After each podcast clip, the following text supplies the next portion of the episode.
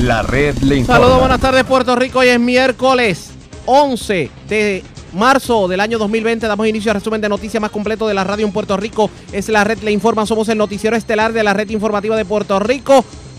Vamos a pasar revistas sobre lo más importante acontecido. Lo hacemos a través de las emisoras que forman parte de la red, que son Cumbre, Éxitos 1530, el 1480, X61, Radio Grito, Red 93 y Top 98. www.redinformativapr.com. Señores, estamos en cobertura especial. Esto es una cobertura especial por la red informativa de Puerto Rico. Y damos inicio a cobertura especial de la red informativa de Puerto Rico. Obviamente les damos seguimiento a todo lo relacionado al coronavirus y hoy hubo otra conferencia de prensa en donde se anunció que hay una quinta persona sospechosa de coronavirus y se están haciendo las pruebas se confirmó que hay una estudiante puertorriqueña en República Dominicana que ha sido aislada precisamente por coronavirus. Se confirma que hay un caso de coronavirus en Panamá de una persona que aparentemente estuvo en Puerto Rico. Y sobre el particular, el gobierno habló, encabezó la conferencia de prensa Osvaldo Soto, el jefe de Asuntos Públicos del gobierno, y esto fue lo que ocurrió en la conferencia de prensa. Y en el día de hoy hemos estado discutiendo diversos asuntos eh, relacionados a los protocolos de vivienda, educación, la Universidad de Puerto Rico, el Departamento de la Familia y otras entidades gubernamentales. Eh, mientras esta reunión se estaba desarrollando aquí en el Departamento de Salud, debo puntualizar que en el centro de convenciones, como anunciáramos en el día de ayer, cerca de 300, 300 eh, personas relacionadas a los hospitales de Puerto Rico eran adiestrados y estaban ofreciéndosele eh, una serie de eh, preguntas y respuestas con relación a eh, los casos de coronavirus y el manejo de estos en Puerto Rico. De este también se encuentra en este momento participando allá el, secretario del Departamento de Salud y otros funcionarios como la doctora De Seda, epidemióloga del Estado. Asimismo, en la mañana de hoy tenemos que informar que es de esperarse, ¿verdad? Que eh, como anunciáramos ayer, al, haber ampliado ¿verdad? el umbral de criterios para evaluar los posibles casos, eh, surjan nuevos casos sospechosos. Eh, no obstante, hemos procedido a tomar muestras de esos casos que sean necesarios y los que surjan, si surgiera alguno otro, para hacer las debidas pruebas sin dilación alguna. A este momento hay cinco pacientes bajo investigación, hospitalizados en aislamiento, en espera de resultados. Hay cinco muestras enviadas al CDC en Atlanta. Hay tres muestras que fueron enviadas el día 9 de marzo y hay dos muestras que fueron enviadas el día 10 de marzo. Los reactivos, como dijéramos en el día de ayer y más tarde en el día, el secretario de Salud se, reunió con el personal del CDC y el Dengue Branch aquí en, las oficinas del secretario, junto al doctor del CDC que nos acompaña también para eh, adelantar ¿verdad? los procesos y ver cómo estábamos en el aspecto de las proficiencias. Asimismo, hay tres hospitales en Puerto Rico, de las regiones Metro y Mayagüez, eh, que mantienen en aislamiento y tratamiento a estos cinco pacientes. La totalidad de las facilidades de salud en Puerto Rico están eh, manteniéndose operacionales. Asimismo, sobre el Departamento de Estado informa que la Universidad de Puerto Rico, a través del Departamento de Asuntos Internacionales, informó que una estudiante puertorriqueña que se encontraba en Seúl, Corea del Sur, eh, como estudiante de intercambio llegó a Puerto Rico esta madrugada a través de un vuelo procedente de la ciudad de Nueva York esta joven llegó y el Departamento de Salud en la mañana de hoy se puso en contacto con la familia de esta joven para coordinar un protocolo de vigilancia. Muy a pesar de que esta joven, ¿verdad?, no presentaba ni, presenta a esta hora ningún tipo de, sintomatología. Sin embargo, el protocolo del CDC eh, eh, y el Departamento de Salud, ¿verdad?, hemos establecido esta prerrogativa de implementar una vigilancia de temperatura a la misma. En este momento, eh, también debo informarles que el cónsul de Italia en San Juan, Puerto Rico, eh, informó que pudo comunicarse por teléfono con eh, el esposo de la ciudadana italiana recluida en el hospital prepiteriano, todo esto coordinado a través del Departamento de Estado. asimismo también nos informa el Departamento de Estado sobre eh, el caso del panameño que estuvo en Puerto Rico y según han informado las autoridades panameñas y que ha dado positivo, ¿verdad?, al COVID-19. Eh, se alega que este ciudadano estuvo en Puerto Rico y en el estado de Nueva York. El secretario de Estado eh, ha estado solicitando, ¿verdad?, eh, a través de la licenciada Frances Vallejo, secretaria auxiliar de Relaciones Exteriores, establecer de manera urgente con la Embajada de Panamá en Washington y el Ministerio de Salud para obtener la información específica del lugar o los lugares que pudo haber estado este ciudadano en Puerto Rico. Así que esta comunicación se mantiene constante y obviamente, como hemos dicho, tan pronto tengamos datos nuevos o adicionales que sean oficiales, los vamos a comunicar a todos ustedes. Mientras tanto, continuamos en comunicación con estas autoridades. Asimismo, lo estamos haciendo con la República Dominicana, eh, a, los casos que allí se han reportado. Hace unos minutos, debo decirles, que mientras nos preparábamos para llegar aquí, se nos comunicó a través del Departamento de Estado y eh, del licenciado Juan Melesio, quien dirige la oficina de comercial de Puerto Rico en la República Dominicana, que hay una joven puertorriqueña que estudia en la República Dominicana, que se colocó en el día de hoy en aislamiento en la República Dominicana con sintomatología relacionada eh, ¿verdad? Eh, al COVID-19. Así que esa información la acabamos de recibir antes de, entrar a este salón y queremos responsablemente ¿verdad? comunicárselas a ustedes la información que tenemos al momento sobre ese caso particular. No obstante, debo añadir que el Departamento de Educación eh, en el día de hoy nos informa que el programa de enfermería, que está compuesto por 460 enfermeras y enfermeros, eh, está activamente trabajando con las escuelas eh, y estudiantes en cada uno de los planteles escolares. Asimismo, ya se han coordinado la entrega de jabones y desinfectantes para estas escuelas, asimismo la distribución por regiones educativas y las comunidades escolares. El departamento también, eh, como mencionáramos el día de ayer, ah, continúa con el sistema de vigilancia en las escuelas para detectar posibles eh, casos de enfermedades contagiosas. Por su parte, la Universidad de Puerto Rico, a través de su presidente, que también nos acompaña en esta conferencia de prensa, eh, nos informa que estudiantes y empleados que regresen de las zonas 3 y 4 tienen que traer un certificado de salud. Estas zonas son las que han sido identificadas por el CDC como eh, zonas de alto riesgo. Estudiantes de intercambio, sin embargo, que son aproximadamente 270, ya han sido contactados por la propia universidad.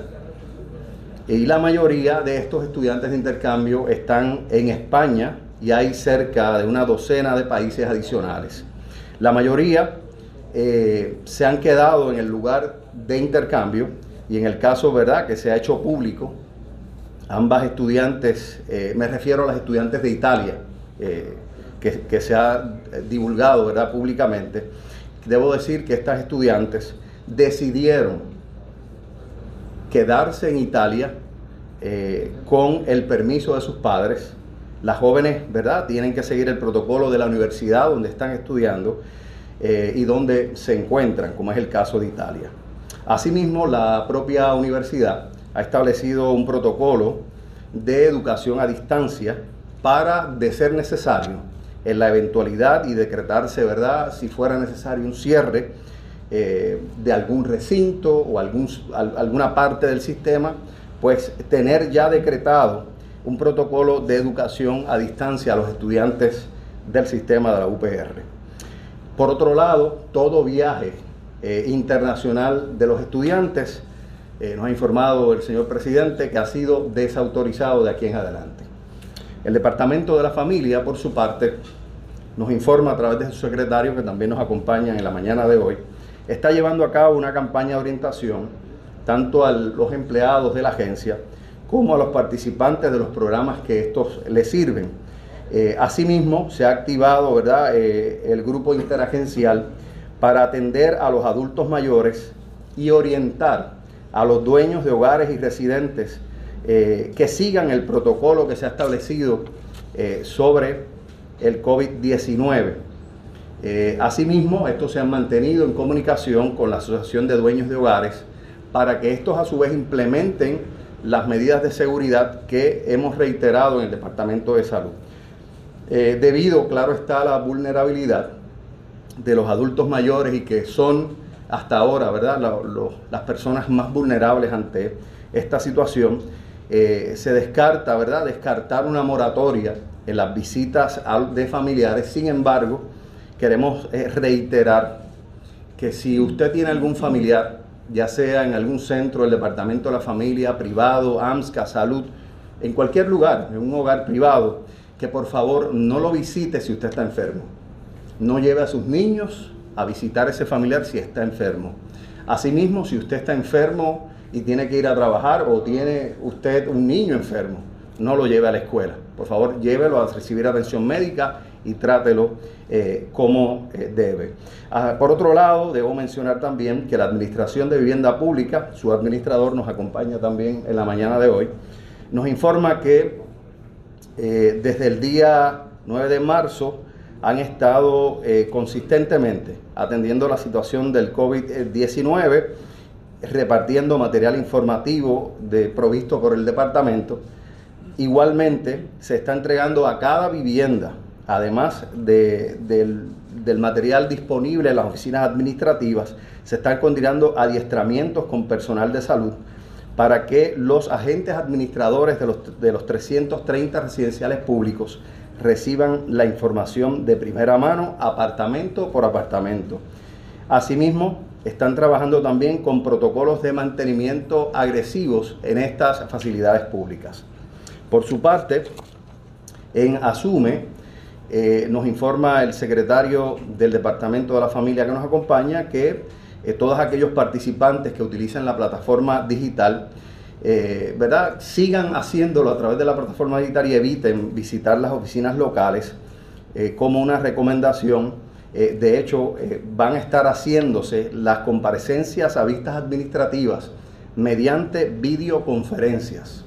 Toda aquella vista administrativa que tenga que realizarse en Asume se hará mediante una videoconferencia.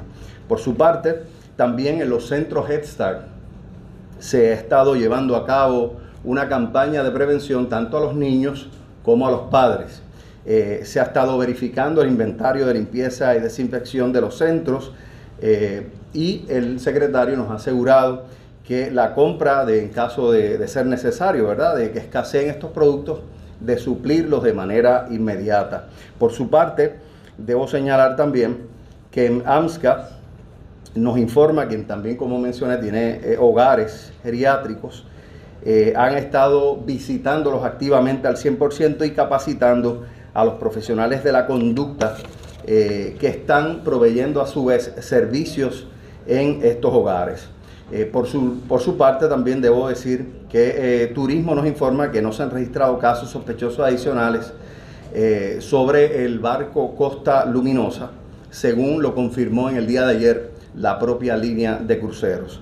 Y por último, eh, Puertos nos indica que eh, permanecen las normativas relacionadas a los vuelos domésticos internacionales, así como los puertos marítimos y todos los cruceros que han estado entrando a la bahía de San Juan han estado cumpliendo cabalmente con la directriz emitida por la señora gobernadora de que se notifique una hora antes de entrar a la bahía si tienen o no alguna persona enferma dentro de las embarcaciones. Por último, lo más importante, y queremos recalcarle esto a la ciudadanía, es que en estos momentos es que cada uno de los ciudadanos vele por el bienestar común y la salud de cada paciente.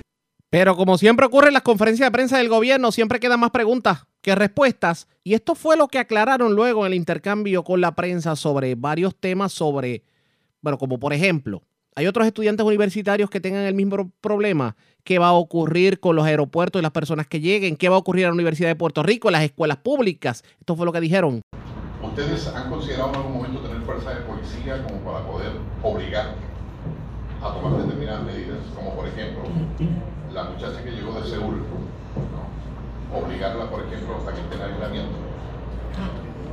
A su primera pregunta, que si es que el gobierno ha considerado eso, en esta fase hay tres categorías, ¿verdad? De fases donde se, se trabaja este tipo de emergencia. Nosotros estamos en la categoría 3, que es la más sencilla, ¿verdad? Por así decirlo. Eh, en esta fase no se ha considerado ese elemento. Voy a dejar a la, a la eh, doctora Cabrera para que conteste. Pero es parte, doctora, ¿no? Es parte de- de- del Eventual. procedimiento en algún momento que sea necesario el protocolo, ejercer fuerza de policía como, por ejemplo, Italia, que cerró por completo sus fronteras. En este momento, como estamos en un nivel 3, Sí, sí. pero obviamente cuando uno considera lo que se llaman intervenciones no farmacológicas, como pudiera ser distanciamiento social, aislamiento y cuarentena, pues fue importante repasar todos los roles y responsabilidades, además de la Policía de Puerto Rico, de otras agencias que van a tener un rol en esa etapa. Pero usted puede decir a la, a la estudiante por ejemplo, mire, necesitamos tenerla aquí para poder hacer el estudio, entonces que no siga eh, este, su vida normal con otra gente. Sí, y hasta el momento el personal de epidemiología está haciendo lo propio, lo que se llama cuarentena domiciliaria, y las personas han cooperado, que eso, sí, eso- eso es positivo. Es importante, Los- Carlos. Sí, antes, antes de la próxima pregunta. Es importante que usted sepa y todos ustedes sepan que tanto la estudiante como su señora madre, con quien es que se ha establecido la comunicación, han sido bien, bien dispuestas y disponibles a entrar en el, en el protocolo de monitoreo. Mire, la otra, la otra cosa sí, Sí. bien sencillita. Este, Carla Campos, ¿por qué no está aquí? Bueno, como mencioné en el día de ayer, este tax force va cambiando todos los días. Ya usted ve que hoy aquí hay otros cuerpos de funcionarios. Pero ella está bien, Sí, Sí, de salud. sí, sí. tomando la temperatura. y- Sí, tal y como se mencionó el día de ayer, todo sigue igual. Eh, el componente de las conferencias de prensa van a ir variando de acuerdo a los días. Hoy usted ve estos funcionarios, mañana puede ser que vea otros distintos. Ok, y la última cosita era este, con la señora, la doctora Carmen de Seda. Eh, si sabemos, usted dice que está en En el centro de el centro de convenciones. Sí. Pero no, no, no han considerado, por ejemplo, de que pues, es una cara visible que quizá la población la quisiera ver a ella como para saber, porque nosotros creemos que ella es la que, entre comillas, la que más sabe sobre esto, porque está encargada de todos los asuntos de epidemia, poder estar este, Yo, yo creo que, sí, sí, yo creo que ayer yo le contesté esa pregunta, pero con mucho gusto se la vuelvo a contestar a usted de nuevo. El hecho que la doctora de Seda no esté compareciendo a estas conferencias de prensa no en nada impide la gestión de todos los epidemiólogos alrededor de Puerto Rico que están haciendo su trabajo, ni tampoco del Departamento de Salud. Aquí está la subsecretaria del departamento, igual está la doctora Cabrera, que es la que dirige bioseguridad. Pero ella es la epidemióloga. Sí, pero para claro. aclarar, vamos a aclarar también, Sí. Carlos, que el doctor estuvo toda la mañana en medio ofreciendo entrevistas. también esta estuvo bien mañana. públicamente ofreciendo entrevistas. Vamos a continuar con Univisión adelante. Secretario, eh, Sí, buenos días. seguimiento a una de las preguntas del jueves. Eh, hay estado, me corrige, no sé si en Nueva York ha estado activando lo que es la Guardia Nacional.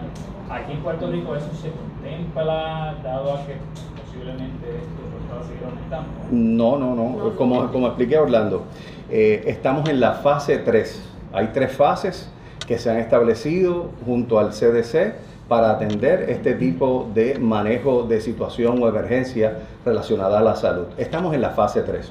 La fase, ¿verdad? Más general, más básica, con unos elementos particulares, como el que estamos haciendo en el día de hoy, que es comunicando, eh, entre otras fases. Ese que usted me menciona no está contemplado, así que no hay necesidad ni de activar Guardia Nacional ni de entrar en esos elementos porque en este momento eh, estamos en una fase totalmente distinta. Entonces, otra pregunta para el secretario de Educación. Me gustaría que pueda apuntar quizás un poco en lo que son los preparativos del Departamento de Educación para obviamente esta situación, dado que hay muchas personas y sobre todo muchos padres eh, preocupados. No sé si se están dando algún tipo de, no sé si enseñanza o algo a los estudiantes también ante todo esto, orientación. Sí, el Departamento de Educación, en términos de la fase preventiva, tiene dos eh, áreas de gran trabajo. La primera de ellas es la promoción eh, de las medidas de prevención que ha establecido el Departamento de Salud y el CDC de Atlanta y es nuestro personal el que en todas las comunidades escolares y en las oficinas está hablando de la fase eh, y de los procesos y los mecanismos preventivos. De igual manera, en muchas escuelas se van a llevar a cabo unas actividades educativas complementarias como certámenes de carteles, tarjetas, eh, similar a cuando se manejó el H1N1 y eh, el virus del Zika. Eh, la otra parte que hace el Departamento de Educación es un sistema de vigilancia para identificar todo estudiante que tiene algún síntoma de gripe. Ese estudiante que llega a las escuelas con algún síntoma de gripe, inmediatamente se llama a padre, madre o encargado que tiene que pasar a recogerlo al departamento, a la escuela, tiene que llevarlo al pediatra y tiene que presentar un eh, certificado médico donde indique que el estudiante está apto para poder regresar a la escuela y basado en la cantidad de estudiantes que tengan este síntoma de gripe, nosotros establecemos unos protocolos de desinfección de los salones y de seguimiento a los estudiantes. Así que estamos teniendo la parte preventiva educativa, pero de igual manera nuestro sistema de vigilancia como ha ocurrido en emergencias anteriores. Yarista del vocero cuál es el, secretario de Educación en ese mismo aspecto, cuántos estudiantes entonces tienen con síntomas de gripe y cuál es la región más afectada. Déjeme asegurar de darle los números correctos. Eh, en el Departamento de Educación tenemos que dentro del acercamiento en el sistema de vigilancia al día 10 de marzo lo siguiente.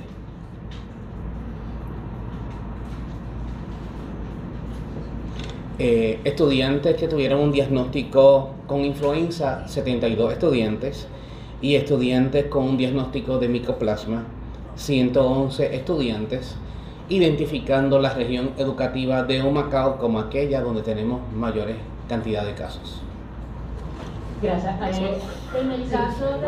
¿Cuántos, estudiantes este, están ahora mismo cogiendo clases? Porque sé que hay un par de pueblos que todavía creo que no Sí, me va a dar un momento y le voy a indicar el número correcto. Disculpe que lo estemos revisando, pero no queremos dar números inexactos. Eh, esto representa a 250 mil estudiantes, 51 mil estudiantes que se están presentando al día del 10 eh, de marzo del 2020. Continuamos con Pedro. Ah, sí, tengo En el caso del Departamento de la Familia, me gustaría que abundar en el protocolo de la agencia para atender lo que son los hogares de envejecientes. y en el caso de AMSCA, si han recibido a través de la línea Paz o si ha aumentado el número de llamadas eh, de personas con ansiedad a raíz de esta situación. Sí, buenos días a todos.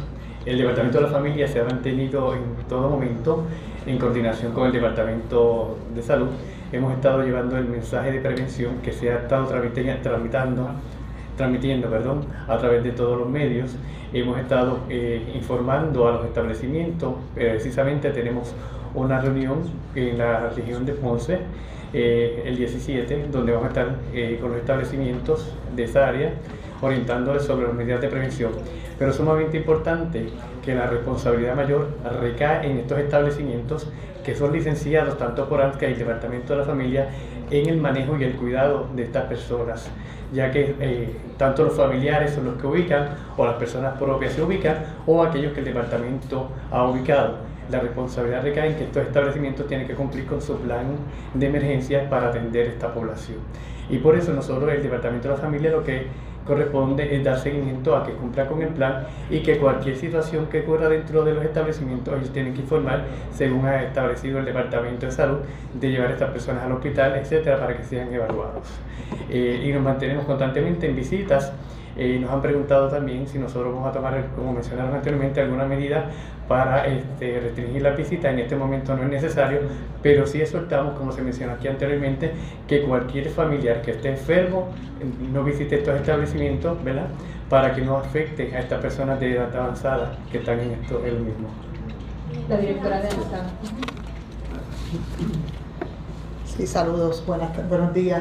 En términos de los hogares, básicamente el protocolo es el mismo que ha descrito el secretario, los hogares geriátricos como prioridad y de donde ubicamos pacientes inmunocomprometidos, se le está dando una prioridad de orientación, de evaluar una visita de cortesía que cumplan ¿verdad? con los requerimientos mínimos de agua, jabón y demás necesidades, de la misma manera orientando en aquellos donde hay trabajadores sociales o profesionales de la conducta, cuál es el manejo apropiado para si surge alguna situación de salud con estos eh, participantes de estos hogares de recuperación. En términos de la línea Paz, se han recibido al 10 de marzo 1.151 llamadas relacionadas específicamente a este evento del total de llamadas.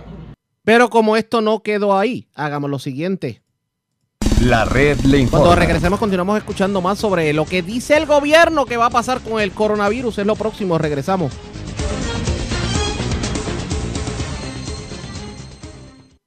La red le informa. Continuamos con la red Le Informa. Somos el noticiero estelar de la red informativa de Puerto Rico. Estamos en cobertura especial. Esto es Una cobertura especial. Por la red informativa de Puerto Rico. Y vamos a continuar hablando sobre el coronavirus, la conferencia de prensa en el día de hoy sobre el tema que se ha estado tratando, por lo menos la conferencia de prensa, lo que, lo que, la, lo que es la preocupación de la ciudadanía en cuanto a escuelas, en cuanto a facilidades deportivas, en cuanto a hospitales. Sobre el particular, esto fue lo que se dijo. Muchas gracias, Metro. Eh, con Sí, relación al caso del sacerdote, Sí.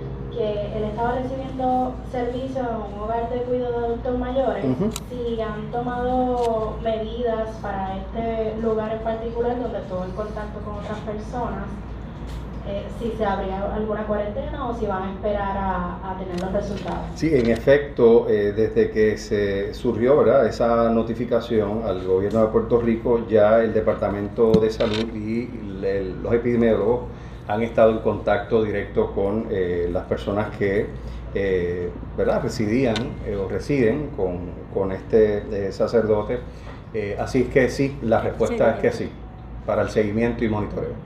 Entonces, eh, no tienen muchos detalles del estudiante de- que estaba en República Dominicana, pero sí se ha discutido anteriormente en Taxford la, la, el- el- la posibilidad de trasladar a los pacientes que sean puertorriqueños, como ella, por ejemplo, trasladarlos a Puerto Rico.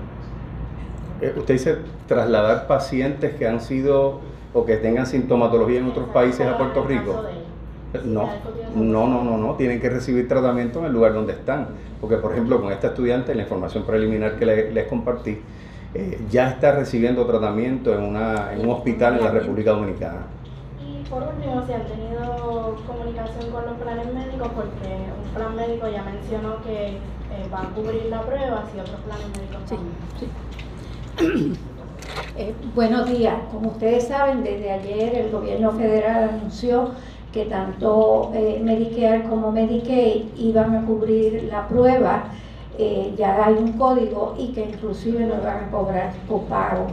Eh, hoy en la mañana nosotros nos dimos a la tarea de tratar de averiguar, como bien dijiste, hay un plan médico que dijo públicamente que iba a seguir las instrucciones federales eh, yo me comuniqué con los ejecutivos de ACES para la reforma y ellos eh, me indicaron que sí, que están cumpliendo con la recomendación o la indicación federal de cubrir la prueba.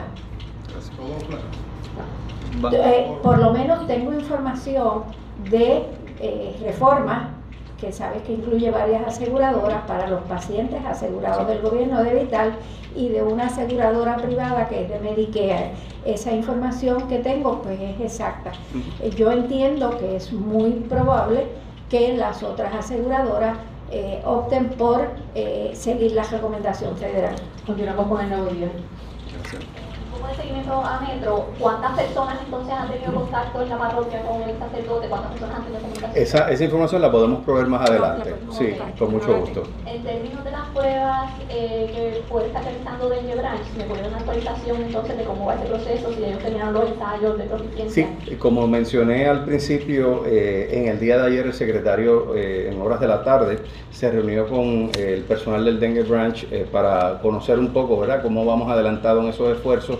Asimismo, eh, el personal del CDC, se me escapa de la vista el doctor ahora, eh, estuvo presente en la reunión, eh, pero en este momento estamos en la espera, ¿verdad?, de que nos den el go ahead para, para ya tener la proficiencia que hablamos en el día de ayer. Así que estamos en espera de la, de la confirmación de ello.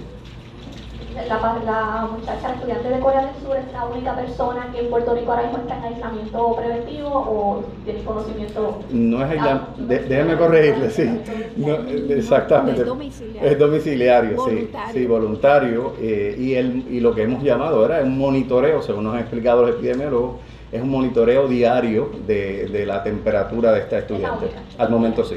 Entonces, un poco regresando a lo que sería puertos, ayer estaba mencionando que había una directriz que cualquier eh, pasajero a bordo de un crucero que estuviese inscrito en el iba a ser trasladado a Puerto Rico, si pudiera abundar, entonces cómo se está implementando eso, si estamos recibiendo eh, pasajeros enfermos por otras condiciones o si todo sería por COVID-19. Sí, se refiere a la parte del Coast Guard. Sí, sí, eh, es bien importante, ¿verdad? El, el, el, presidente, el vicepresidente de los Estados Unidos, que es el presidente del Tax Force presidencial para atender esta situación, ha establecido unas guías bien claras de cuándo es que una persona se puede hacer una evacuación médica. No son todos los casos, tienen que cumplir unos requisitos bien particulares y el Coast Guard ¿verdad? tiene unos protocolos internos para poder manejar con toda la seriedad ¿verdad? y las protecciones que son meritas. Así que no es un asunto de que ellos van a cualquier asunto ¿verdad? médico van a hacer ¿verdad? van a hacer esa vacación, sino que tienen que cumplir con la reglamentación que el vicepresidente les ha ordenado. Primera hora. Eh, sí, a puertos, a, par, de, par de dudas a, a, a, de ustedes. Sí. Ayer había eh, expresiones en el sentido de que no habían los protocolos en los otros aeropuertos, eh, Mercedita sí. eh, y el de Aguadilla.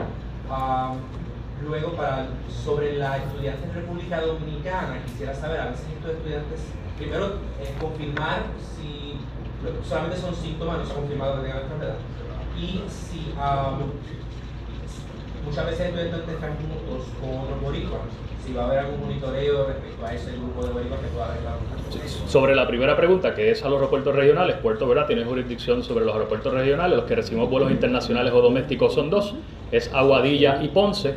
Sabemos que el gobierno de Puerto Rico, como cualquier gobierno de algún estado, no tiene la autoridad para impedir y cerrar el espacio aéreo, pero sí lo que podemos hacer es establecer unas medidas bien rigurosas para desinfectar los terminales. Por eso que hemos dado la instrucción que además de lo que es el itinerario normal de las compañías de mantenimiento, de dar mantenimiento en los aeropuertos, cada vez cada vez que llegue un vuelo doméstico, me refiero a Nueva York, San Juan, Orlando, eh, Aguadilla, cada vez que comience el proceso de desabordaje, tenemos, van a tener la instrucción de desinfectar todo el área del terminal y los baños públicos. Eso sí lo que en esta etapa nosotros podemos hacer, no podemos, ver por un campo ocupado, un asunto federalizado, cerrar el espacio aéreo, pero sí podemos tomar medidas de cada vez que comience el desembarque, podemos tomar medidas para desinfectar las áreas. Pero los filtros para examinar a personas que puedan tener algún síntoma, eh, eh, eh, estas supervisiones eh, de personas que pudiesen presentar un cuadro preocupante. Sí, bueno, a, todavía Estados Unidos no ha llegado al nivel que ha utilizado TSA como brazo operacional como lo está haciendo con CBP en los vuelos internacionales.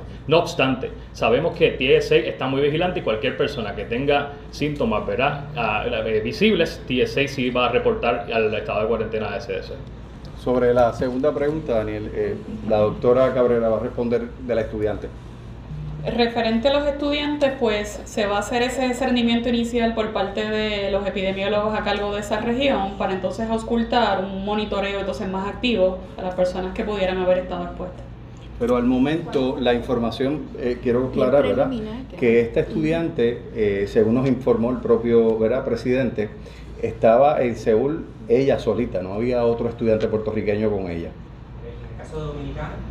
En ese, pues preliminarmente la información que tenemos, así que una vez hoy, durante el resto de esta tarde, tengamos más información, nos comprometemos con ustedes a compartirla durante el, el, el día. Dominicana. Sí, y es, y es, estudiante allá, sí es correcto, sí. Ok, vamos, vamos concluyendo. Eh, ellos, los oficiales, luego se van a quedar aquí, pueden estar en libertad de entrevistarlos. Vamos rapidito.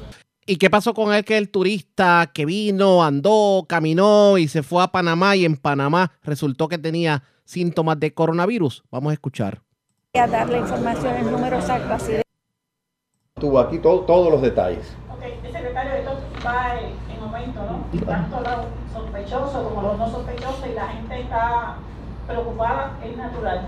¿Usted cree que se está orientando lo suficientemente como para que el pueblo eh, tenga la, la, suficiente precaución en caso de cualquier familiar, cualquier vecino, que ellos se enteren de que posiblemente esté, esté contagiado?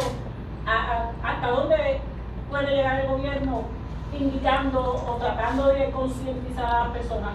Sí, agradezco la pregunta porque obviamente eh, esta labor no es solo del gobierno de Puerto Rico, esto es una labor ciudadana, es una labor de todos. El gobierno sí tiene un rol y lo ha estado asumiendo desde el primer día eh, por las directrices de la señora gobernadora y la creación de este tax pero como bien usted señala, es una responsabilidad de todos, los que estamos aquí, los que nos están viendo en sus hogares y los que nos están escuchando, todos y cada uno de nosotros tenemos una responsabilidad individual primero y después una colectiva. Así que el llamado, eh, y aprovecho la pregunta, es para insistir en que cada uno de nosotros tome las precauciones necesarias individualmente para prevenir cualquier enfermedad contagiosa. Adelante, José. Sí, buenos días. Buenos días, José. Se había informado que las pruebas que se le practicaron las primeras a la dama italiana y al esposo eh, iban a estar entre 24 a 48 horas. Ya, ya se han cumplido esas 48 horas porque se enviaron el lunes a primera hora. Eh, ¿Qué ha pasado con eso? Sí, eh, voy a dar un preámbulo y dejo a la, a la doctora y a la, y a la bioseguridad para que les expliquen. Pero en efecto, ya hoy se cumplen las 48 horas. Eh, el Departamento de Salud y todo el equipo está muy atento y en comunicación con el CDC a la espera de la llegada del resultado. Y el resultado tarde en llegar definitivamente. Vamos a ver qué va a ocurrir sobre el particular. Ustedes pendientes a la red informativa porque vamos a tratar de aclarar todas las dudas relacionadas al coronavirus y esperemos que pues no caigamos en histeria colectiva y que lo tomemos con calma. Vamos a ver cómo fluye todo en este sentido. La red. A la pausa, informa. regresamos con las noticias del ámbito policíaco más importantes. Es lo próximo, regreso.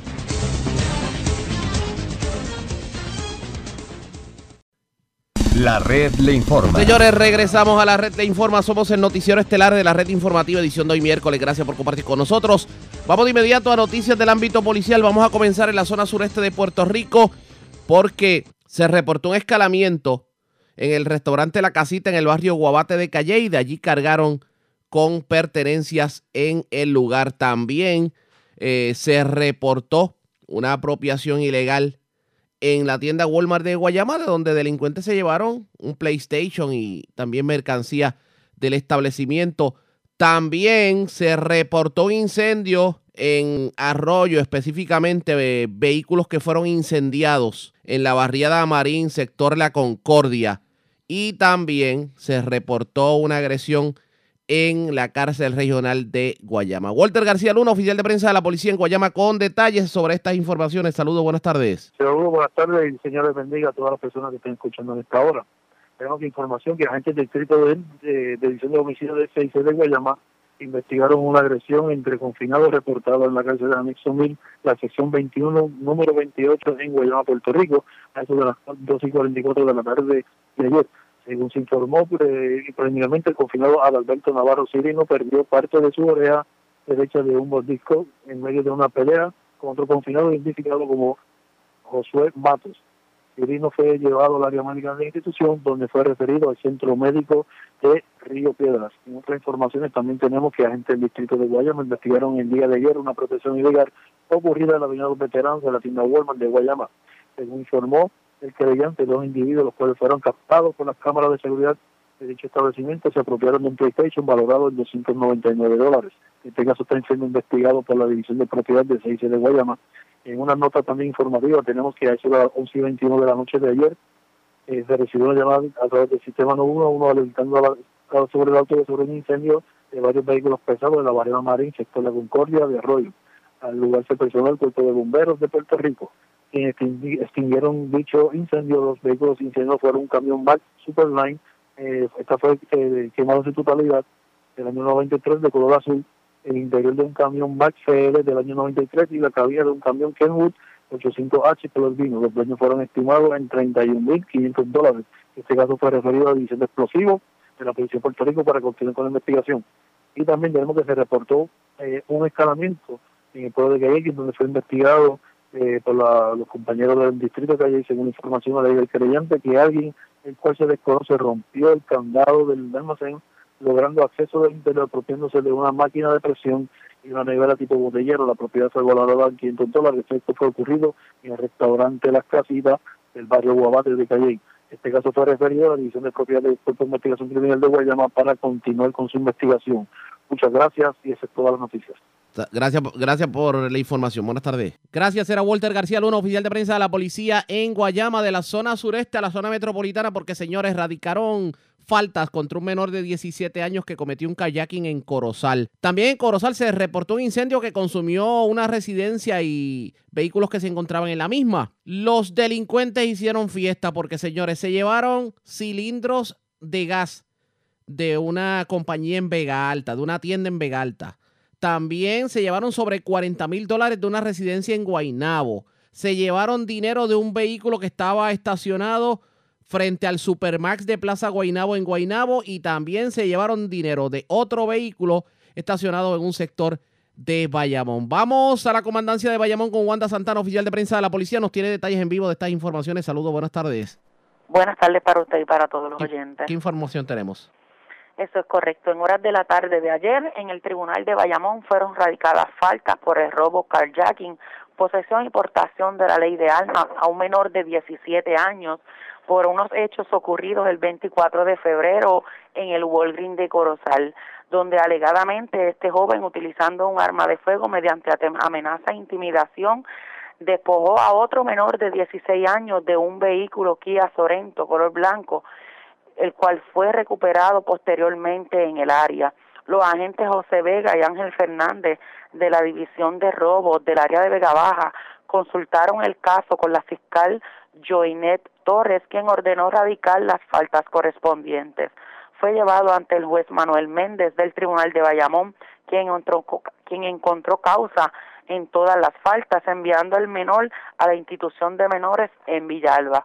Por otra parte, una apropiación ilegal se reportó a eso de las nueve y media de la noche en, a un vehículo que se encontraba estacionado en la avenida Magnolia, en el estacionamiento anexo a la parroquia San José en Bayamón, donde alegó el perjudicado que alguien le ocasionó daños a la cerradura y a la puerta del chofer, logrando acceso al interior apropiándose de billetes de la lotería valorados en más de 200 dólares.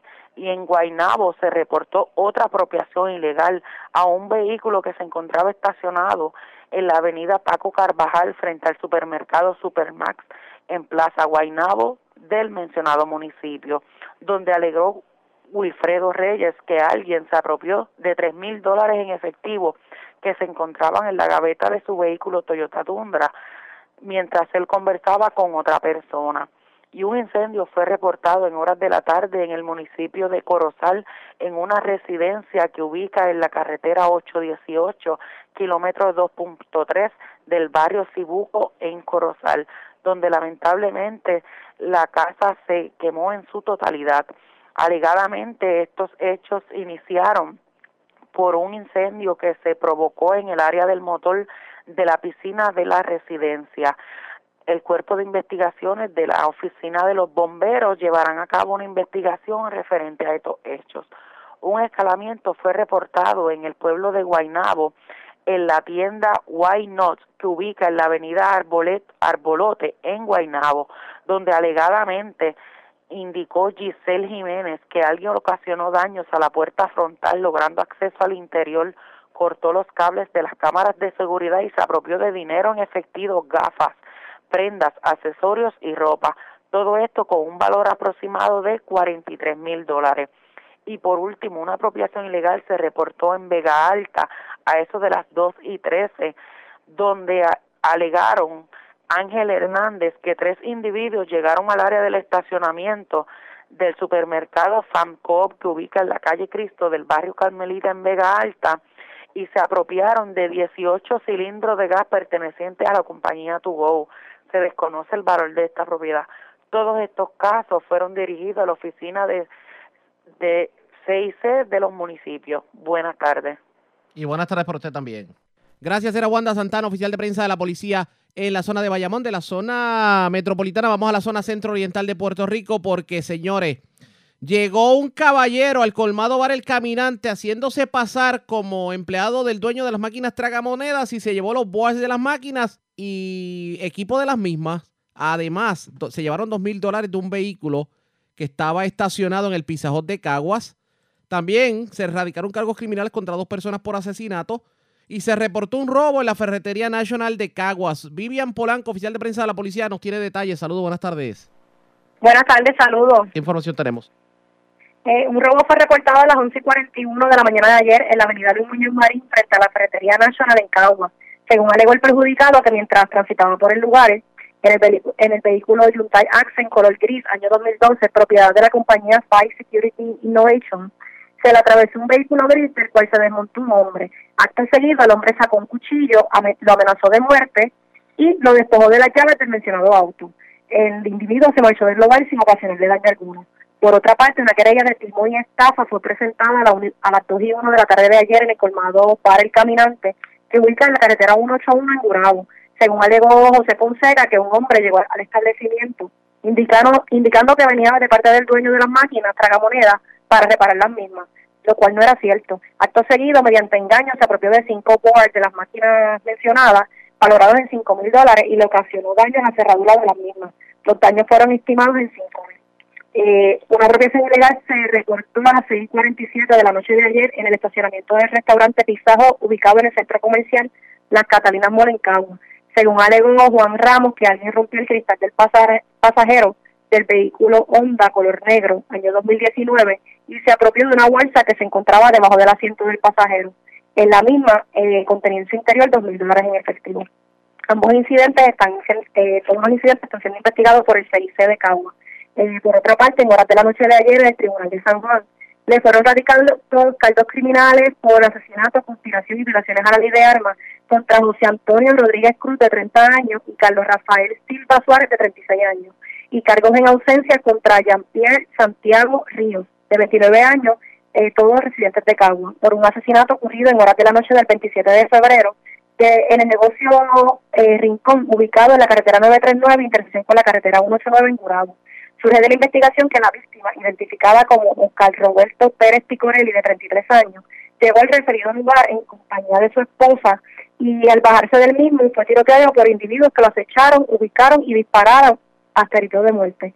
El caso fue llevado ante el juez eh, Glenn Velázquez del Tribunal de San Juan, el cual señaló fianza de 2 millones de dólares para cada uno de los imputados y expidió una orden de arresto de 2 millones 500 mil para Santiago Río.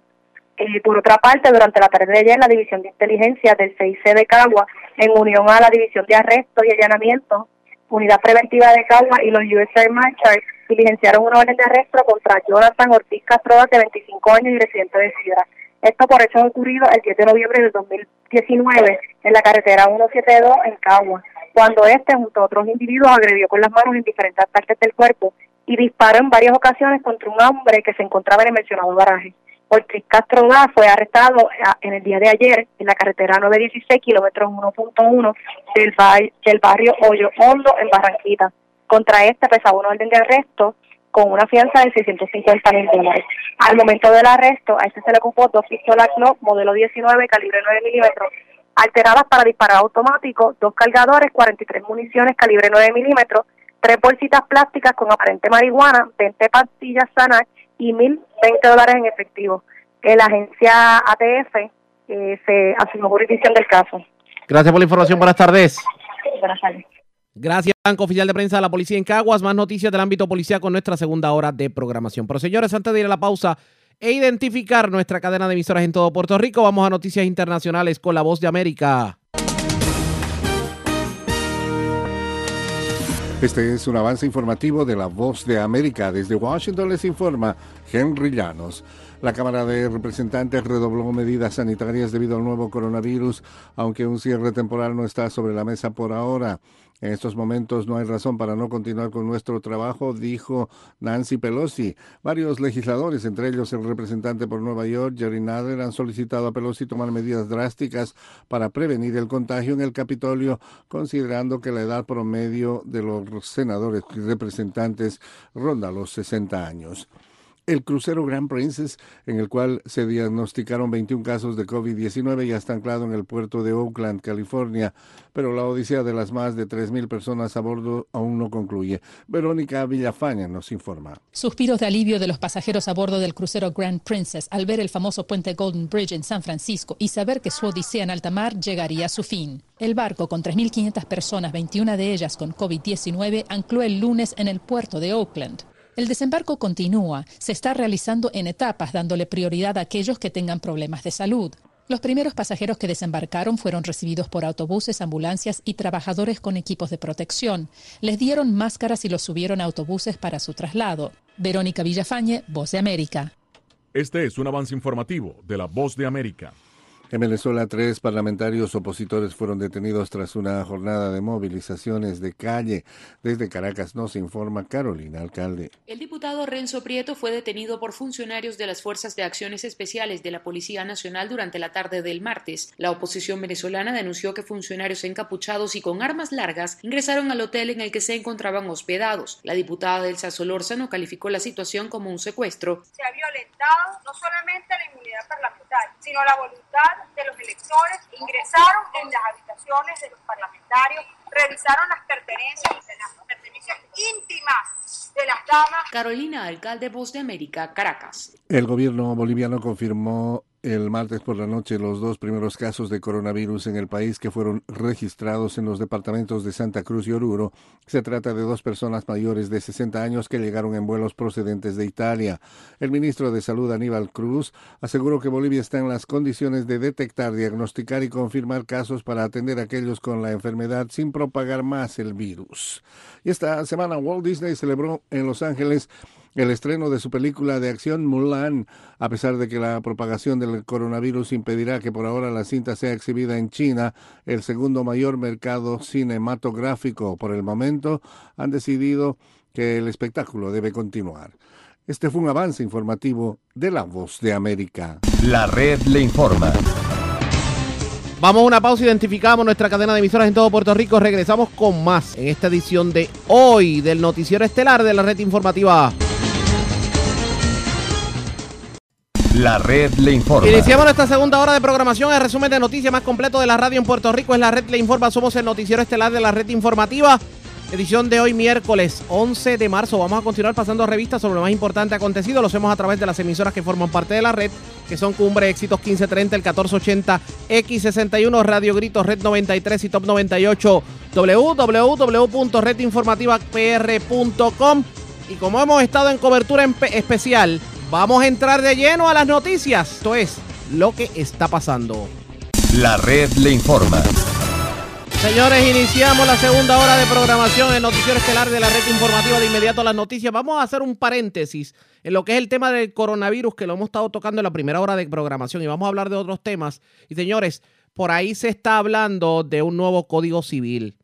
Y todo el mundo se ha enfocado en lo que es el libro de familia, lo que tiene que ver con, con el neonato, lo que tiene que ver con los abortos, lo que tiene que ver con, con pues, las parejas de hecho, etcétera, etcétera. Pero se han olvidado otros temas que se tocan en el código. Y hay uno que es bien importante para nosotros, los puertorriqueños, y es lo que tiene que ver con los reclamos que podamos tener a la hora de, digamos, que adquiramos artículos que tengan problemas con visos de, eh, o se nos hagan construcciones, compremos algún edificio con visos de construcción, algún apartamento o algún vehículo que tenga algún tipo de problemas, porque la ley pone más restrictivo el uno reclamar.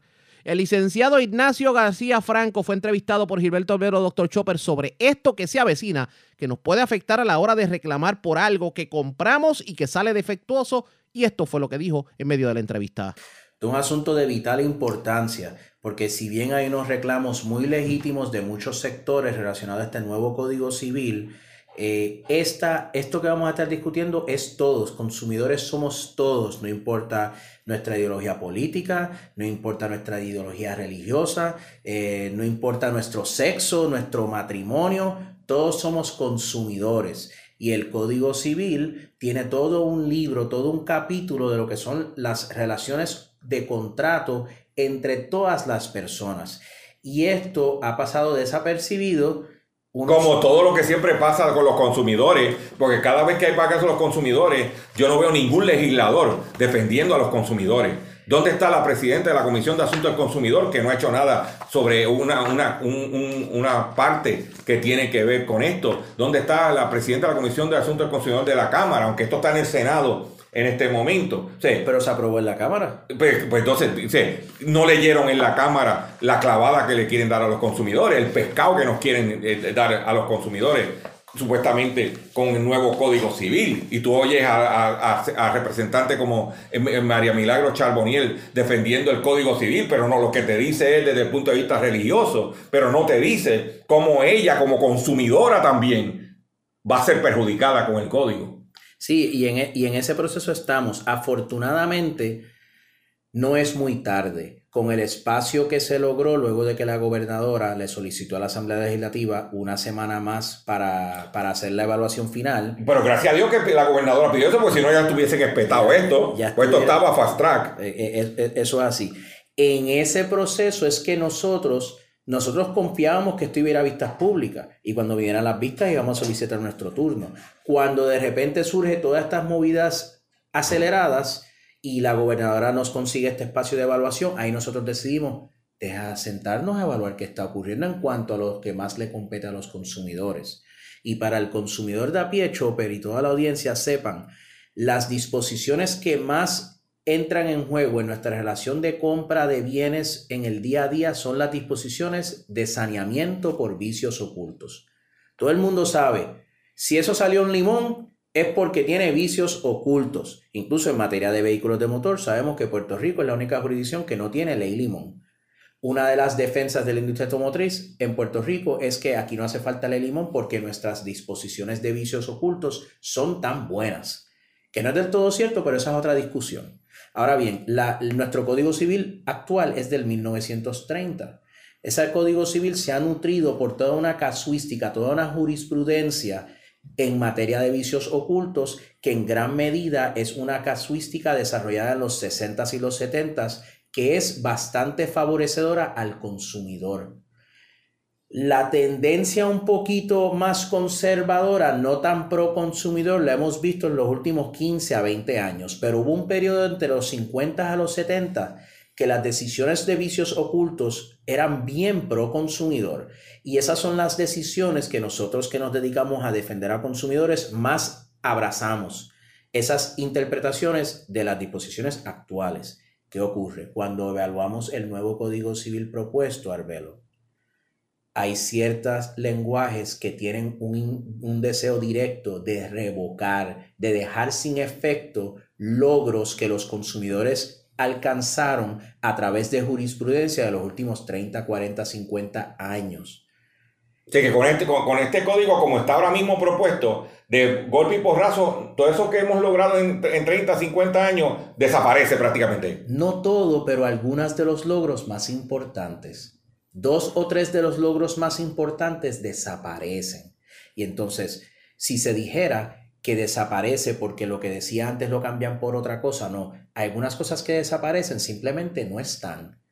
Y entonces, eh, eso en mi mundo le llaman traer el cambio por la cocina. Si tú quieres que la política pública va a ser distinta, entonces tú lo pones de frente. No, no, no. Simplemente eliminas una oración y ahora queda, queda la duda de cuál es la intención del legislador. Entonces, a eso es lo que nosotros Ahora, nos ¿quién estamos- estarán detrás? ¿Qué cabildero está detrás? Porque de momento estamos en campaña, no hay chavo, y muchos de estos proyectos se utilizan para generar este, eh, dinero para campaña. Yo, yo, yo confío y quiero mantenerme esperanzado de que esto es un simple error. Nosotros, entre este proceso, Arbelo, como tú sabes, le hemos presentado una carta personal a la gobernadora, Wanda Vázquez.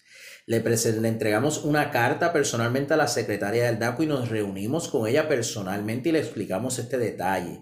Le hemos entregado la carta a sobre 20 legisladores, tanto en Senado y como Cámara, legisladores claves que están en posiciones claves para que detengan esto y le hagan los cambios necesarios. De aprobarse lo que vamos a estar discutiendo, el detalle de lo, de lo nefasto que es esto, nadie puede decir que no lo sabían.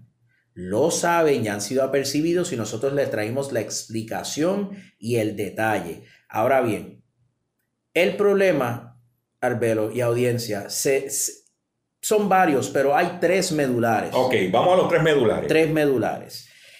El primer, el primer problema medular es que se elimina una oración sobre vicios ocultos que es esencial. Desde Ok. el 1930 el Código Civil dispone que cuando usted compra una cosa, muchas veces es nueva, y sale con vicios ocultos, si usted lleva una demanda, usted como consumidor no tiene que probar que el vendedor conocía los defectos o los vicios al momento de venderte la cosa. Claro. La oración que dice el código es, el vendedor responde por los vicios ocultos aun cuando los desconozca. Y eso es esencial porque el vendedor, que en muchas ocasiones te puede dar la cosa en un paquete nuevo, eh, no tiene, un, tiene una envoltura que ni se ha abierto, en su momento, si surgen defectos de fábrica, no puede levantar como defensa, ay, es que yo no sabía que eso estaba defectuoso, ¿no? Porque si el vendedor sabe que algo tiene algo malo y te lo oculta, ya eso es un proceder doloso intencional, ya eso es un fraude contractual intencional, eso es otra cosa. Pero en materia de vicios ocultos, el ordenamiento y el código ha sido claro que el consumidor lo único que tiene que probar es que compró la cosa, pagó el precio, salió defectuosa, le dio oportunidad al vendedor de remediar el problema y el problema aún sigue. El hecho de que el vendedor lo conociera o no al momento de vender es irrelevante. Arbelo, si te he dado toda esta explicación, ¿hacia dónde tú crees que va esta película? No. El nuevo Código Civil. Pues claro, para que entonces coger al consumidor y hacerlo responsable de, de, de, lo que compra sin saber lo que si tiene un vicio oculto o no. Exacto, porque muchas veces nadie lo sabe. Ni no, lo sabe el vendedor, ni lo sabe no, el y no, consumidor. tanto, y no tanto eso, el manufacturero. El manufacturero, que es el que hace el producto, porque el vendedor no es responsable del proceso de manufactura. Por supuesto. O sea, tú compras un carro y General Motors es el que produce el carro. Por supuesto. El dealer lo que hace es que lo vende. Y el, el dealer la no, computadora, la tienda, lo que sea. Lo que sea. Muchas veces el propio fabricante ni sabe que esa que está defectuosa. Sí, después fue que la pieza que eh, salió defectuosa, como los recall que aparecen a cada rato. Exacto. Que esto, esto de que se debe conocer debe ser transparente para todo el mundo. Nadie necesariamente lo sabe al momento que uno lo compra. ¿Y por qué entonces lo quieren eliminar? No, bueno, el problema en el nuevo Código Civil es que esa oración tan clave desapareció. ¿Y, ¿Pero por qué la quieren desaparecer? No tenemos idea. Okay, un, un, un, pilar de los vicios ocultos desapareció. ¿Qué va, va, ¿Qué va a dar eso? Eso va a dar eh, espacio a la alarmante inferencia de los abogados de los, de, de, los vendedores que digan, ah, bueno, si el legislador quitó esa oración, eso significa que de ahora en adelante el consumidor tiene que probar que el vendedor sabía los defectos. Eso, eso es un cambio peligroso, no, no, innecesario no, y ridículo. Y ridículo. No, no, no, no, no, no, olvídate de eso. ¿Cuál es el próximo punto? Segundo, término prescriptivo.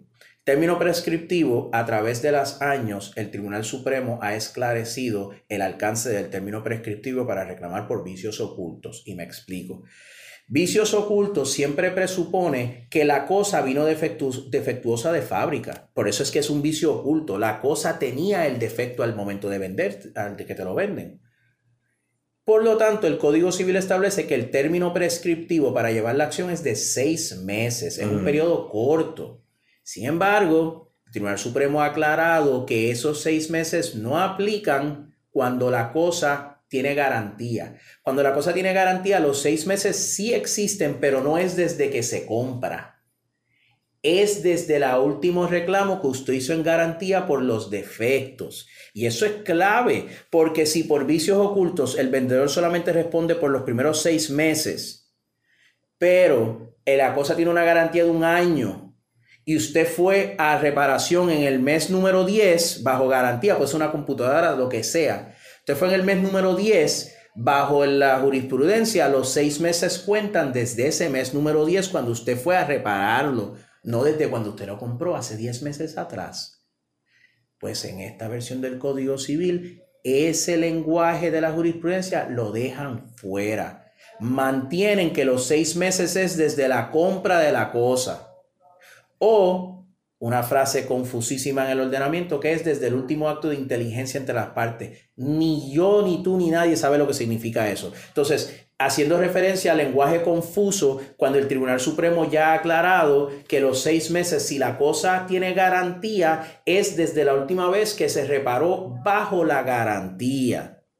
Ahora, vamos al último y tercer punto y para recapitular, el primero es que quitaron la oración de que el defecto tiene que ser tiene, eh, puede ser desconocido por el vendedor. El segundo es el término prescriptivo, que es peligrosísimo porque si de repente van a obligar al consumidor a tener que erradicar una demanda en seis meses, cuando a veces el defecto no surge hasta el octavo o décimo mes y la cosa tiene una garantía de dos, tres años, eso es nefasto. El último, asunto impactante es que establecieron, están estableciendo un cambio en, el, en la norma que el Tribunal Supremo estableció hace más de 40 años y es el siguiente.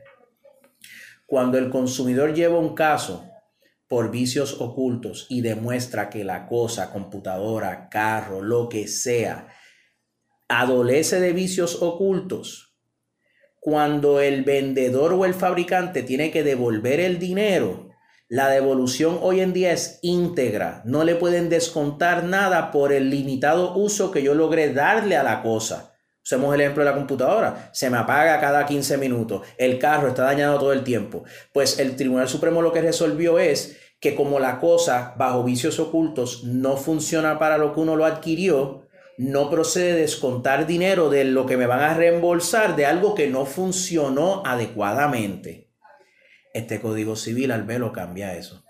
Y no solamente cambia eso, uno diría, ok, pues quieren dar espacio para que se descuente por el uso que uno logró darle a la cosa, ¿verdad? Pues ok, podemos, podemos a lo mejor dialogar sobre eso. ¿Cuál es la fórmula correcta? Porque hay ocasiones que la computadora te puede, te puede funcionar libre de defectos por seis meses un carro te sirve libre de defectos por un año. Y si la conversación es durante el tiempo que la cosa funciona libre de defectos, ¿debe, algún, debe haber algún margen de descuento por uso? Ok, eso lo podemos hablar. No, no, no, pero eso no es lo que dice el código propuesto, Arbelo. Código propuesto, ¿sabes lo que dice? Te lo voy a leer. La contraprestación, que es la devolución del dinero, se va a reducir en proporción a la disminución del valor ocasionado por el defecto oculto. Te voy a repetir, del dinero que te van a devolver se va a descontar la disminución en el valor de la cosa que ocasionado por el defecto. Sí, que por otras palabras, si yo tengo una computadora y salió defectuoso el motherboard y, la, computadora, me costó dos mil pesos. Exacto. ¿Entiendes? Y se dañó el motherboard. Exacto. Entonces, pues si la computadora depreció eh, por el motherboard. Por el motherboard. 1500. 1500 dólares. Yo te voy a dar a ti 500 pesos. El vendedor te va a tener que dar solamente 500. Porque, porque si yo, pero si el motherboard es el corazón de la computadora. Exacto. Y la razón, la razón que está depreciando 1500 dólares es por tu defecto. ¿Cómo tú me vas a penalizar a mi consumidor para depreciar el valor de la cosa en, en línea con lo que ocasiona el defecto? Eso es un soberano disparate. Y, a pesar de que, y a pesar de que, de que tratamos nuestro, hacemos el mayor esfuerzo para mantenernos elegantes y profesionales, ¿a quién se le puede ocurrir plantear que no es que se me va a descontar algo por el limitado uso que yo le di? No, no, no. Vamos a descontar el valor que se disminuye por el propio defecto. Vamos a otro ejemplo. Hiciste el del motherboard. Yo pagué dos mil dólares la computadora el motherboard cuesta 1500, pues entonces ellos me van a dar solamente 500. Vamos al carro. Yo di 5000 de pronto. Pago 500 dólares al mes. Llevo 10 meses pagándolo, por lo tanto di 500, 5000 de pronto y llevo 5000 de pago, 10 mil dólares. Yo voy, llevo un caso y demuestro que el motor es malísimo. Y resulta que el motor de ese carro dañado deprecia el auto en 20 mil dólares. Pues ahora, en vez de devolverme mis 10 mil, yo le tengo que pagar al dealer y al fabricante 10 mil dólares para que se lleven el, carro defectuoso. No puede ser. Sí, es que no, es que no, es que no. Eh, yo no sé quién hizo esto. ¿Quién es el que está detrás de esto? No hace ningún sentido. No, no, no, no, no, no, no. Por eso yo le dije, usted que me está escuchando, en mi programa Hablando en Plata, yo le dije que esto era un pescado, esto es un pescado de grandes proporciones. Y lo que está pasando es, y lo que está pasando aquí, y, audiencia que me está escuchando, es que Puerto Rico es una población envejeciente. Y los que vamos a salir clavados de este código civil son los viejos. Son los viejos que no tenemos chavos, que nos van a cortar las pensiones. Y que cuando vayamos a comprar un carrito, el tipo nos puede esclavar con vendiendo un carro con vicios ocultos a sabiendas a sabiendas que que se te va a hacer virtual imposible ganar eh, eh, porque vas a tener que probar que yo lo sabía. No, y, al final de eso Albero mira lo que puede pasar.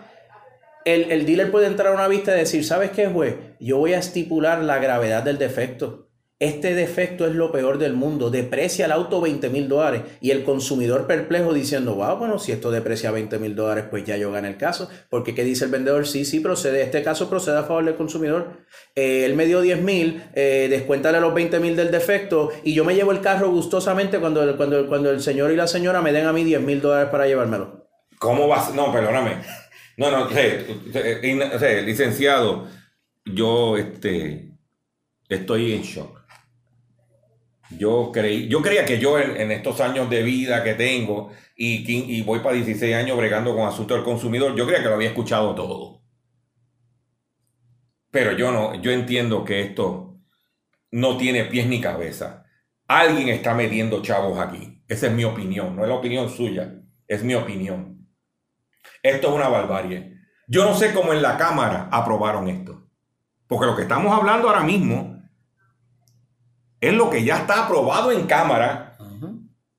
Y que nos metieron de que era para que eh, reconocer la, eh, la criatura eh, cuando ya está en gestación y la cuestión de los matrimonios y nos pero mientras nos meten eso como el caballo de Troya nos venden ese caballo dentro del caballo estaba la clavazón al consumidor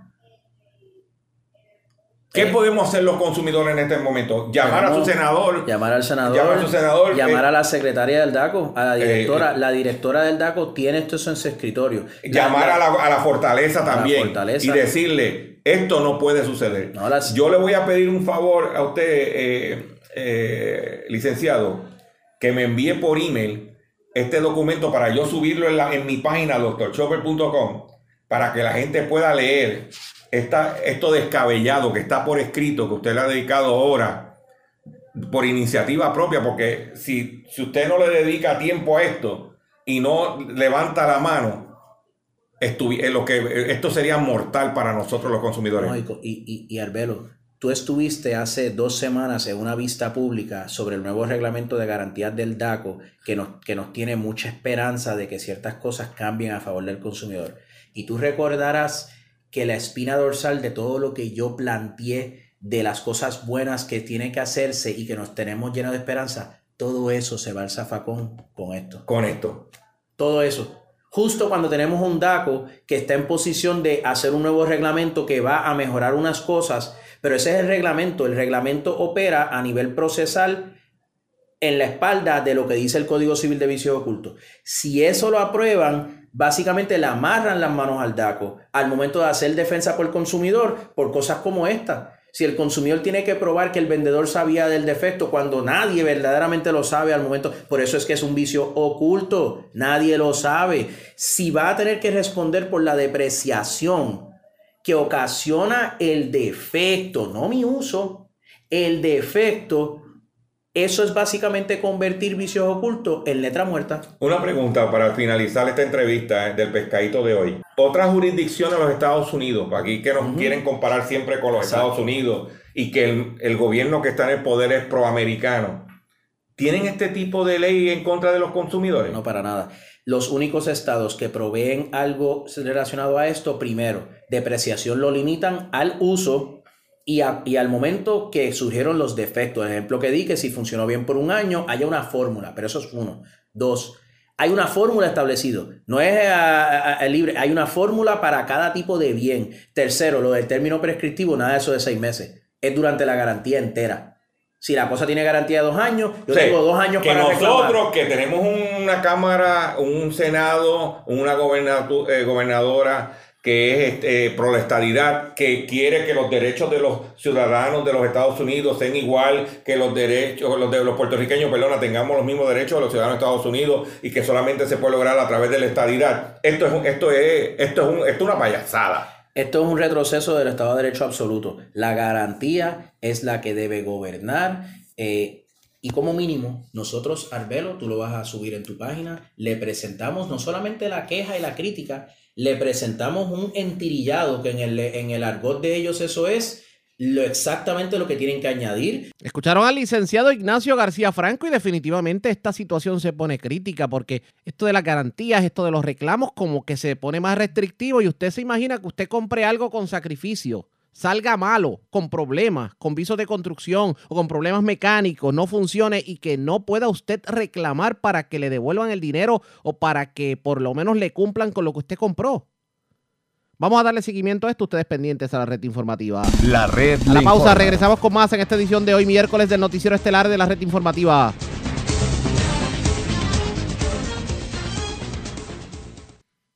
La red le informa. Señores, regresamos a la red Le Informa, el noticiero estelar de la red informativa. Gracias por compartir con nosotros.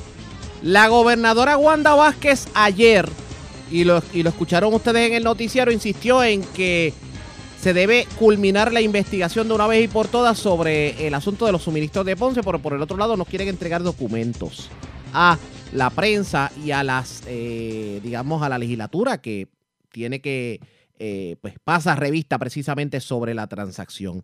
Y ayer ustedes escucharon que el representante Gabriel Rodríguez Aguiló dijo que van a referir al FEI a funcionarios como la Secretaría de Justicia y el secretario de Estado que mintieron a la comisión que investiga lo que tiene que ver con los suministros. Vamos a recordar esos momentos. Vamos a escuchar primero al representante Gabriel Rodríguez Aguiló cuando adelantaba que va a referir a, que va a referir a varios funcionarios de la administración por supuestamente mentir bajo juramento.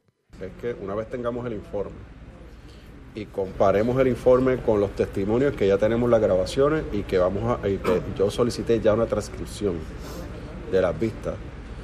Si nosotros corroboramos, como aparentemente corroboró la jueza de- del Tribunal de Primera Instancia en el caso de la prensa, que no le fueron, o sea, que, que- que- le mintieron. La palabra que es le mintieron en el tribunal y que nos mintieron a nosotros, aquí no hay una segunda oportunidad. Nosotros, yo voy a pedir a esta comisión hacer un referido directo a la Secretaría de Justicia y a todos los funcionarios que nos mintieron. En el caso de la Secretaría de Justicia, sería directamente al FEI. Pero está condicion- condicionado a tener acceso al informe. O él se refirió a No es que tengo que, eso es puede que ser sin el informe. yo tengo, yo tengo que ser responsable eh, al momento de actuar y yo necesito tener el informe para poderlo comparar.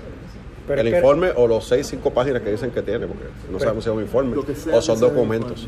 Pero es que no, no entiendo, o sea, van a referir a los funcionarios debajo de la secretaria a la secretaria y usted va a referir a la secretaria del FEI, pero si la secretaria tampoco, la secretaria no, no es, parte de todo este esquema se, de, se- de se te- embuste. se tendría que inhibir Ajá. y eh, los que tengan jurisdicción del FEI así lo vamos a hacer. ¿Quiénes no- serían los Bueno, los que, funcionarios los que hasta el momento, leyendo el informe de la, sec- de la jueza del Tribunal de Primera Instancia en el caso de la prensa, ¿verdad? Su informe, que yo lo leí completito, su tabla, su tabla. Y los testimonios que hemos tenido en esta vista de Elmer Román, nos mintió, eh, la secretaria de Justicia nos mintió, el, el licenciado López, que es el comisionado de NIE, nos mintió, y nosotros vamos a actuar, pero yo tengo que actuar cuando tenga los documentos en mi poder. Y así que lo voy a hacer responsablemente. Eso fue lo que dijo Gabriel Rodríguez Aguiló. Pero vamos a recordar el momento en que la gobernadora Wanda Vázquez decía ayer que se tiene que terminar el informe lo antes posible y se tiene que dilucidar la controversia de los suministros. Con relación al informe de, de los almacenes que usted pide de Ponce que, que se acelere, pero parece que la Secretaría de Justicia no tiene la misma prisa. Ya yo se lo di, ya yo le indiqué. Tiene que erradicar ese, tiene que terminar ese informe lo antes posible. ¿Se ha hablado con ella con relación a esto? No, solamente la instrucción que se dio de que haga ese informe lo antes posible. El pueblo de Puerto Rico lo, lo requiere, lo necesita y esa es la instrucción que yo le doy a ellos, que terminen ese informe lo antes posible. Hoy sobre el tema habló Alexandra Lúgaro en entrevista con Jackie Méndez del Pocillo Mañanero de Red 93 y Radio Grito y dice que ya la gente no confía en los aparatos de investigación del Estado y que se deben, pues, para estas cosas utilizar recursos externos, como decir el Colegio de Abogados, etcétera, etcétera, para que la gente confíe más en cuál verdaderamente es la verdad de estos asuntos que preocupan. En entrevista con Jackie Méndez vamos a escuchar lo que dijo Alexandra Lugaró. Cualquiera que nos está escuchando, si a usted le dicen, eh, si acaban de manchar una pared y tú le dices a tres niños que tienes al frente, enséñenme las manos, y uno de ellos está escondiendo sus manitas atrás y no quiere que le enseñe enseñar las manos, por algo es, aquí no es, no es que yo pienso, es que piensa la ciudadanía. ¿Qué piensa la ciudadanía de por qué el gobierno iría hasta el Tribunal de Apelaciones a esconder un informe? Luego de que la jueza Laura Celis Roques del Tribunal de Primera Instancia dijese en una sentencia Aquí no hay razones ni fundamentos para que esto permanezca escondido. Fue más, fue, fue más lejos, dijo, los abogados del Estado es- trataron de inducir al tribunal al error, diciéndole que habían aquí eh, diferentes cosas que ponían en peligro a los agentes de la investigación. Y la jueza dijo, eso es mentira. Están induciendo al tribunal al error y esto es temerario. Esas fueron las palabras del tribunal. Y pues, Así que usted en esa plataforma nos va a estar este ¿Y cómo la voy a claro pagar? ¿Y cómo la voy a pagar? Porque todo el mundo pregunta rápido, pero lugar, mucha promesa, ¿y cómo lo pagas? Tanto la auditoría de la deuda, la auditoría de la deuda nos cuesta 6 millones. Eh, yo estimo que una aplicación de esa índole no debe costarnos más de 10 y se lo estaríamos dando a la Universidad de Puerto Rico para que sean los estudiantes de la universidad los que la desarrollen, pero estaríamos designando los fondos de la oficina de la primera dama para que sean utilizados para eso. La gobernadora tiene en su discreción, o el gobernante de turno, tiene ante su discreción utilizar los fondos de la oficina de la primera dama, que alcanzan unos 20 millones para lo que quiera, y yo estaré usándolos para el pago de la auditoría de la deuda. Eso es parte de lo que dijo Alexandra Lúgara, o ella sugiere que sea eh, un ente privado el que investigue, por ejemplo, lo que tiene que ver con, con esto de los suministros. Y dice que pues si hay alguien escondiendo las manos, por algo es. Y esto cuestionando el que el gobierno de alguna manera se oponga a que el informe se haga público.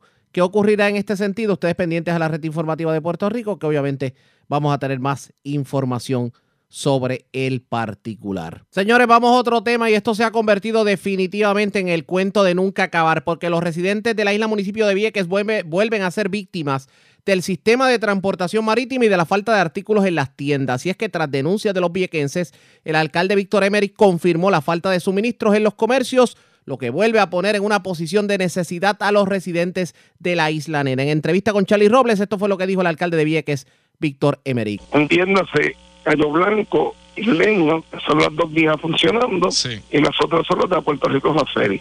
Pero no solo fue martes, Charlie, fue lunes y martes.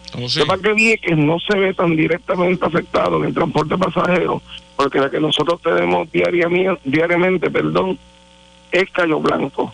Lo que pasa es que esa, esos barquitos, tengo que decirlo así, de la Puerto Rico Ferry, tan pronto hay un poquito de mareja, las paran. No viajan de noche.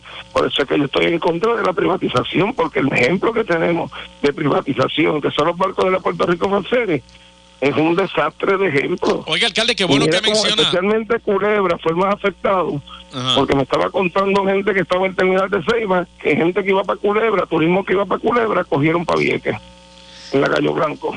Qué bueno que me habla de eso, alcalde, porque me dijeron la semana pasada, un joven que conocí, que ya eh, la APP estaba adjudicada a una compañía y que la compañía no se llamaba Puerto Rico Fast Ferries, pero algo era algo donde la Puerto Rico Fast Ferries iba a utilizar embarcaciones, como si fuera la Puerto Rico Fast Ferries.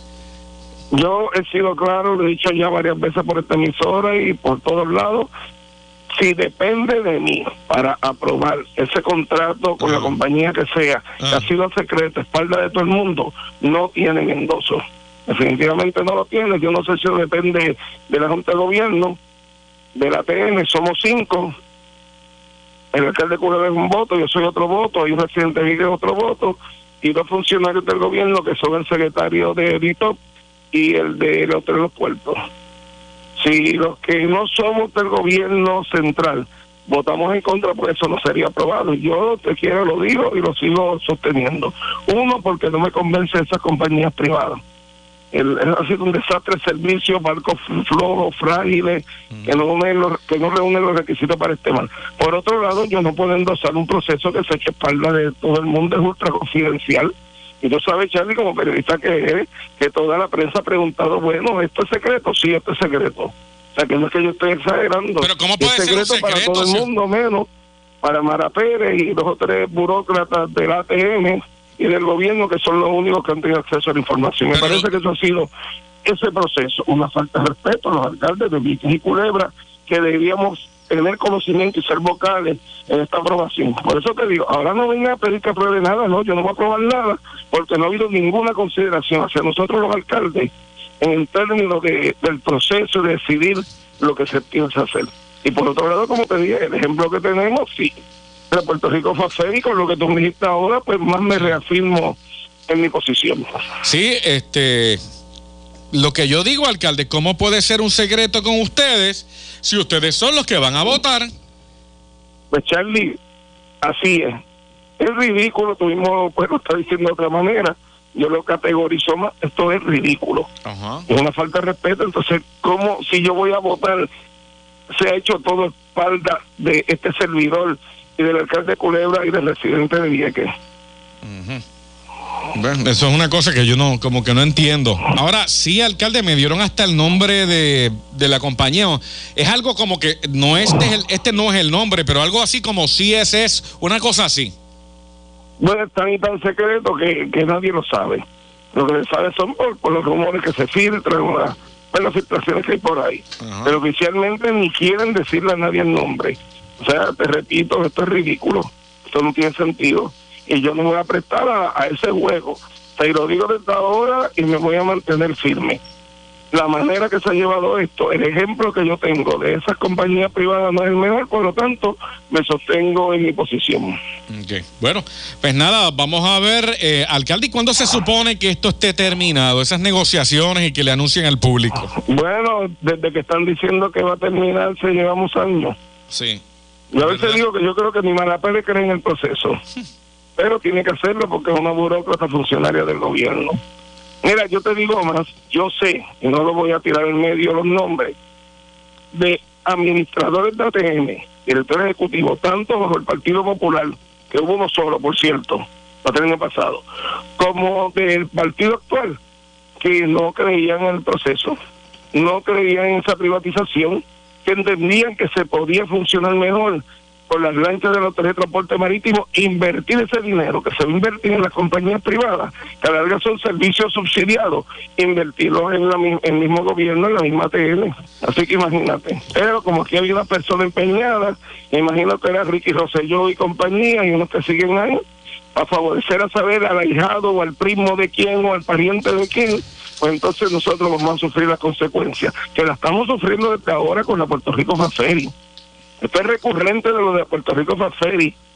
Servicio limitado, lanchas dañadas, cualquier vientito dejan de viajar, no viajan de noche.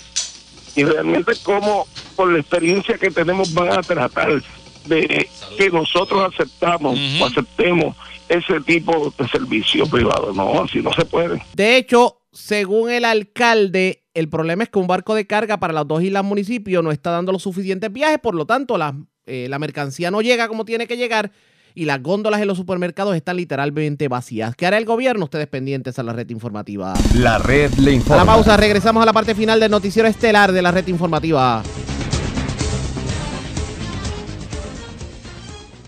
La red le informa. Señores, regresamos esta vez a la parte final del noticiero estelar de la red informativa. Más noticias del ámbito policíaco. Escuche esto: un caballero fue acusado por haberle llevado 30 mil dólares, más de 30 mil dólares, a su propia mamá de su cuenta bancaria, así como usted lo oye.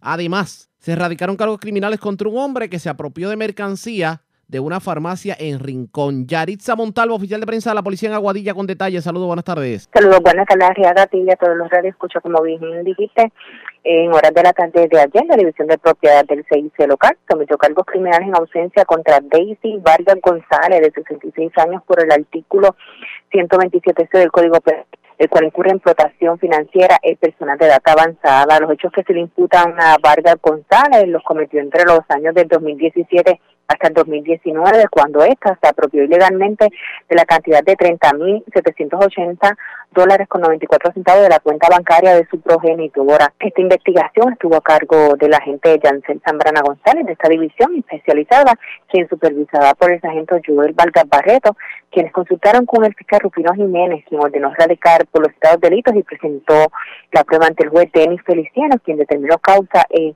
en ausencia y le impuso una fianza de 25 mil dólares y emitió una orden de arresto contra esta. Mientras que por otra parte también la División de Propiedad del CIC sometió cargos criminales en ausencia contra Brandon Ruiz Ramos, de 41 años, residente del municipio de Moca, por los delitos de apropiación ilegal y raterismo. Los hechos que se le imputan a Ruiz Ramos los cometió para el mes de febrero del corriente, cuando este se apropió de mercancía valorada en 500 dólares, propiedad de la farmacia Pueblo, la cual ubica en el barrio Pueblo del municipio de Rincón.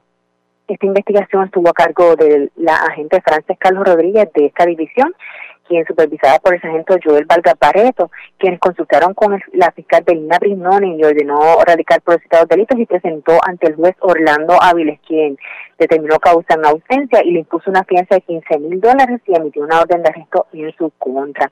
Queremos exhortar a toda persona que tenga información a cambio de la ubicación de esta persona que se comunique de manera confidencial a los teléfonos 343-2020 o al 891-3800 a las extensiones 1450, 1451 o lo puede hacer a través de la aplicación basayapr.org. Esas son todas las novedades más sobresalientes que tenemos en nuestra policía de Aguadito, su oficial de prensa, la gente de Jackson Montalvo. Buenas tardes. Y buenas tardes para usted también. Era Yaritza Montalvo, oficial de prensa de la policía en Aguadilla. Señores, antes de ir a la pausa y enganchar los guantes, vamos a la voz de América porque Yoconda Tapi y John Burnett nos resumen lo más reciente sobre el coronavirus a nivel nacional e internacional y también las noticias más importantes acontecidas hasta el momento. Autoridades estadounidenses reportan cerca de mil casos de contagio por el COVID-19 con 30 víctimas mortales. Latinoamérica empieza a sentir el impacto del COVID-19 con una segunda muerte registrada en Panamá. Joe Biden logra una cómoda victoria en el denominado mini supermartes y aumenta el número de delegados a su favor. Y el béisbol de grandes ligas consideraría cambios de escenario en el marco de la emergencia del COVID-19. Cordiales saludos desde Washington. Soy Yoconda Tapia. Hoy es miércoles 11 de marzo de 2020. Me acompaña en el estudio John Burnett. Estados Unidos reporta que el número de contagios confirmados con el COVID-19 está acercándose a los mil con alrededor de 30 víctimas mortales. Hay focos de brotes en ambas costas del país, como en el estado de Nueva York, donde el gobernador está instituyendo una zona de aislamiento alrededor de una comunidad con más de 100 casos reportados. El director del Instituto Nacional de Alergias y Enfermedades Infecciosas Anthony Fauci, es uno de los principales expertos en enfermedades de Estados Unidos y dice que los estadounidenses y los europeos deberían estar preparados. Y hay una serie de cosas que uno puede hacer para mitigar eso. No podemos estar haciendo el tipo de cosas que estábamos haciendo hace unos meses. No importa si estás en un estado que no tiene casos o un caso, debes comenzar a tomar en serio lo que puedes hacer ahora. La mayoría de las personas que contraen el nuevo coronavirus experimentan síntomas leves o moderados, pero algunos, principalmente las personas mayores y aquellos con problemas de salud existentes, corren el riesgo de enfermedades más graves. La Organización Mundial de la Salud recomienda que las personas se laven las manos, eviten tocarse la cara, se mantengan alejados de cualquier persona que esté tosiendo o estornudando y se queden en casa si se sienten enfermos. Las recomendaciones para evitar grandes reuniones de personas han llevado a numerosas cancelaciones de eventos en todo el mundo. Panamá, por ejemplo, suspendió todos los eventos públicos y pospuso las clases en todas las escuelas hasta principios de abril, después de confirmar la primera muerte en el país por el coronavirus, también el primero en América Central. Mientras en China el brote de coronavirus sigue perdiendo fuerza y cerca de tres cuartas partes de las personas que estuvieron infectadas se han recuperado. Mientras tanto, aquí en Estados Unidos, el vicepresidente Mike Pence anunció que los seguros privados de salud cubrirán el costo de las pruebas de detección del COVID-19. Tony Cano con detalles. Las compañías privadas de seguros de salud de Estados Unidos acordaron cubrir las pruebas disponibles para el coronavirus y renunciar a las tarifas de copago para los exámenes disponibles para el COVID-19, dijo el martes el vicepresidente Mike Pence en la Casa Blanca tras una reunión con ejecutivos de compañías de seguros. Las corporaciones también acordaron cubrir la telemedicina para que los pacientes reciban atención médica sin tener que salir de casa, expresó Pence. A medida que expandimos pruebas en todo el país, los análisis están disponibles en recintos privados, en laboratorios de todos los estados y para este fin de semana estarán disponibles más de 4 millones de pruebas en jurisdicciones de toda la nación y tendremos más de un millón gracias al trabajo de los laboratorios. Pence agregó que en este momento Estados Unidos está en la fase de distribuir esas pruebas en toda la nación. Tony Cano, Voz de América, Washington. Y continuamos con la cobertura informativa del COVID-19. Ponemos los ojos en Latinoamérica. Bolivia confirma los dos primeros casos de COVID-19. Fabiola Chambi informa. El gobierno de Bolivia confirmó los dos primeros casos de COVID-19 en el país que fueron registrados en los departamentos de Santa Cruz y Oruro. Se trata de dos mujeres mayores de 60 años que llegaron en vuelos procedentes de Italia. Ambas se encuentran aisladas y recibiendo el tratamiento correspondiente, la primera en un centro de salud y la segunda en su vivienda. El ministro de Salud Aníbal Cruz aseguró que Bolivia está preparada para hacer frente al COVID-19 el Ministerio de Salud está tratando estos casos como una amenaza potencialmente grave para la salud pública. Y en tal sentido estamos asumiendo con toda la responsabilidad del caso su manejo y su contención. Queremos que la población se mantenga en calma Mientras tanto, se intensifican los controles en los aeropuertos principales. El director de Servicios Aeroportuarios de Bolivia, Roberto Cortés, explica. Hemos instalado cámaras termográficas para poder detectar de mejor manera aquellos pasajeros que tengan este síntoma, que es uno de los principales, como es la, fiebre. A partir de esa situación, se activan los protocolos de atención, de aislamiento y, si fuera el caso, de evacuación. Y que ellos, en caso de detectar algún pasajero, puedan alertar también a los servicios de salud. La presidenta transitoria Yanine Áñez convocó para hoy en La Paz a alcaldes y gobernadores del país a una reunión de coordinación para asumir acciones ante la expansión del COVID-19. Fabiola Chambi, Voz de América, Bolivia. Y en Centroamérica, el gobierno de Honduras anuncia medidas preventivas ante la posible llegada de esta enfermedad. Óscar Ortiz informa. Luego de confirmarse los primeros casos de COVID-19 en Centroamérica, autoridades del gobierno de Honduras han incrementado las medidas de prevención a nivel nacional con el objetivo de alertar a la población sobre las medidas tan simples como lavarse las manos y usar gel sanitizante como parte de su propio cuidado. El director de la Comisión Permanente de Contingencias COPECO, Luis Rubí, destacó los esfuerzos del gobierno y anticipó algunas de las medidas. Hemos de manera organizada, yendo desde los lugares donde consideramos que tendremos las primeras personas eh, infectadas que van a ingresar, siendo Tegucigalpa, San Pedro Sula, Robatán y nuestras fronteras los primeros lugares donde vamos a abastecer y luego estaremos avanzando por el resto del país. Por su parte, la representante de la Organización Panamericana de la Salud en Honduras, Piedad Huerta, advierte que todas las acciones preventivas son vitales. Es muy importante que toda la población mantenga la prudencia, que se mantenga informada, pero que, no entre en un pánico. Este virus genera una enfermedad respiratoria que puede ser de leve a moderada, de moderada a severa. Como parte de estas acciones y el anuncio de la salida de un reducido grupo de migrantes rumbo a la frontera con Guatemala y cuyo destino es México, las autoridades confirmaron que un hondureño que ha sido retornado de ese país se encuentra bajo vigilancia luego de presentar fiebre y síntomas de resfrío, por lo que se determinó aislarlo para descartar cualquier sospecha de infección por el COVID-19. Asimismo, el gobierno aún no ha considerado el cierre de fronteras como parte de las medidas preventivas, una acción que fue tomada por el gobierno de El Salvador. Oscar Ortiz, Voz de América, Tegucigalpa. Y a propósito de ese tema, el paso de Guatemala hacia El Salvador quedó libre luego de las restricciones anunciadas por el presidente Nayib Bukele. Eugenia Sagastume reporta.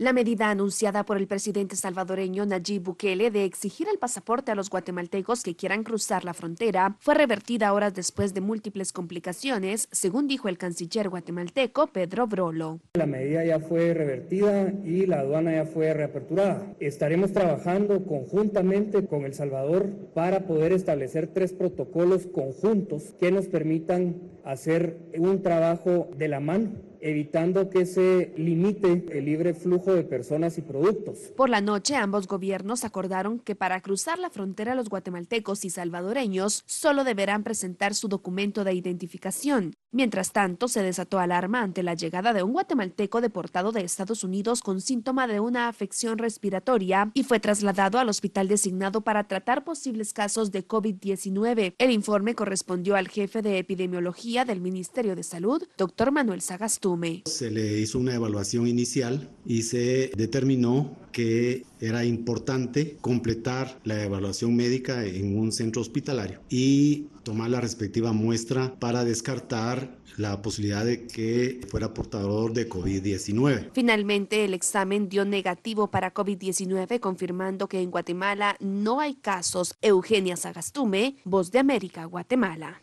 Mientras tanto, Italia sigue siendo uno de los países más golpeados por el COVID-19 y está en emergencia. Jacopo Luzzi presenta este panorama. Los números crecen tan rápidamente que obligaron las autoridades a aplicar un bloqueo de todas las actividades en el país entero para reducir los contagios. Italia. Italia es una zona protegida, por lo tanto será necesario evitar todo movimiento en todo el territorio italiano. Ciudades vacías, tiendas cerradas, calles desiertas. En Milán, que era ya zona roja, las personas se la pasan en casa como Sabrina. La situación es como estar en una peli de horror. Y salen solo si necesario, como hace Leonardo. Estoy cercando de estar el più possibile a casa mía. Estoy tratando de quedarme lo más posible en mi casa. Solo salgo lo estrictamente necesario para ir al supermercado. Muchos están en cuarentena porque posiblemente han estado expuestos al virus, como Jacopo, cuyos padres ambos se han contagiado. Sono Cinco días tras que mi padre y mi madre dieron positivo al virus. Probablemente puedo ser un portador saludable, por lo que hago un acto de humildad y obviamente me encierro en casa para evitar crear problemas para los demás. La situación no es mejor en Roma, donde en menos de 24 horas todo se paró o casi. Marcela, madre con dos hijos, dice que la gente finalmente tomó en serio la cuestión. Si había un modo de, de hacernos entender que tenemos que quedarnos en casa, este era el modo justo. Mientras el aeropuerto de Fiumicino, el más transitado de Italia, parece un lugar fantasma. Para Teodora, una zafata, es como estar en una guerra, pero invisible. Todos los vuelos están cancelados, las compañías ahora evitan Italia y todos los empleados están en casa. Para los expertos italianos, esta enfermedad fue desestimada inicialmente y nadie habría podido imaginar tal epidemia en un país que no está acostumbrado a enfrentar enfermedades infecciosas y donde la población es de edad avanzada. Jacopo Luzzi, Voz de América. La red le informa. Enganchamos los guantes, regresamos mañana jueves a la hora acostumbrada, cuando nuevamente a través de Cumbre de Éxitos 1530 del 1480 de X61, de Radio Grito, de Red 93 y de Top 98 le vamos a llevar a ustedes el resumen de noticias más completo de la radio. Hasta entonces, que la pasen bien.